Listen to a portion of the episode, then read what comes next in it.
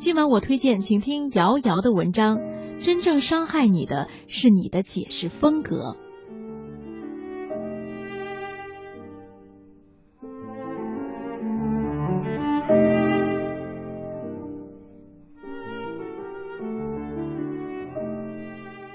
最近网上有一篇文章转发率很高，题目叫做《真正伤害你的是你对事情的看法》。文章的论点论据都深得专业人士和非专业人士的心。专业人士很容易想到著名的 A B C 理论，这个理论由美国心理学家爱丽丝在上个世纪六十年代提出。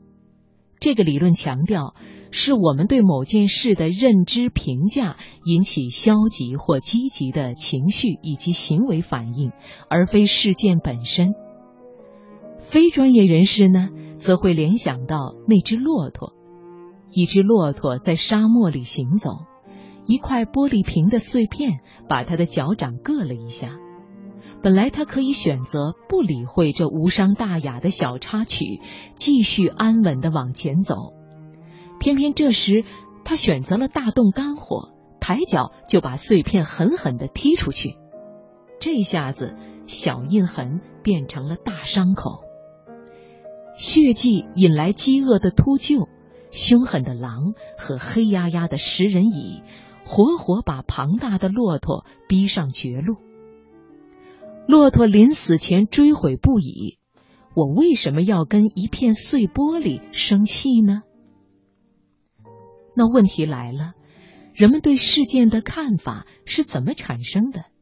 从事件发生到看法形成，这中间又经历了什么？有没有办法快速改变一个人的看法呢？打个比方，此刻你发了一条很重要的短信给某人，结果迟迟不见他回复，不同的人就会有截然不同的看法、情绪，并且做出不同的决定。有人生气、愤怒，发誓再也不给他发短信了；有人呢，平静从容，决定等会儿再说。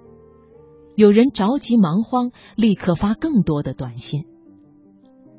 从发短信不回复到做出各种决定，这中间一定有一个像催化剂一样的东西起到激发作用。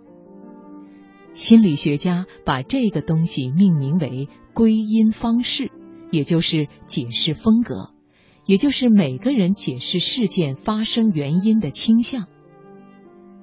我们对事件的看法是由解释风格决定的，这一点在很多生活事件中得到了印证。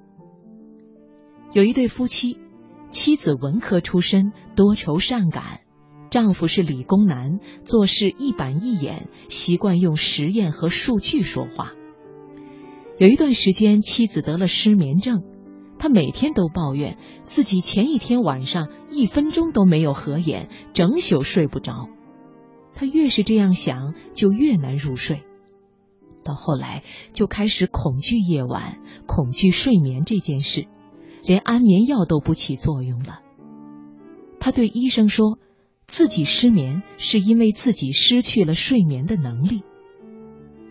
丈夫听了妻子对医生说的话，有点怀疑，但是他没有告诉妻子。他决定这个晚上自己不睡觉。躺在妻子身边，暗中观察、记录妻子的睡眠情况。很快，他就发现妻子对失眠原因的解释是错误的。虽然和正常人相比，他的睡眠质量的确有点糟，但绝不是像他自己说的那样，一分钟都没睡着。丈夫偷偷的做了一张表。把妻子的觉醒时段和入睡时段都一一描绘标注出来。第二天，当妻子又开始苦恼绝望的诉说昨晚一夜没睡时，丈夫把绘了一夜的表拿出来给妻子看。他认真的指着表说：“你看，你是有睡眠能力的。凌晨一点到三点，你睡着了。”五点到六点多又眯了会儿，足足睡了三个小时，并不是你说的一分钟都没睡着。妻子听了又惊讶又感动，她终于相信自己还有睡眠的能力。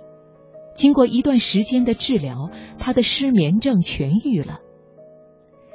其实，真正让这位妻子失眠的，正是他对失眠原因的不良解释。除了不成熟的解释外，单一的解释风格也是造成人生困境的原因。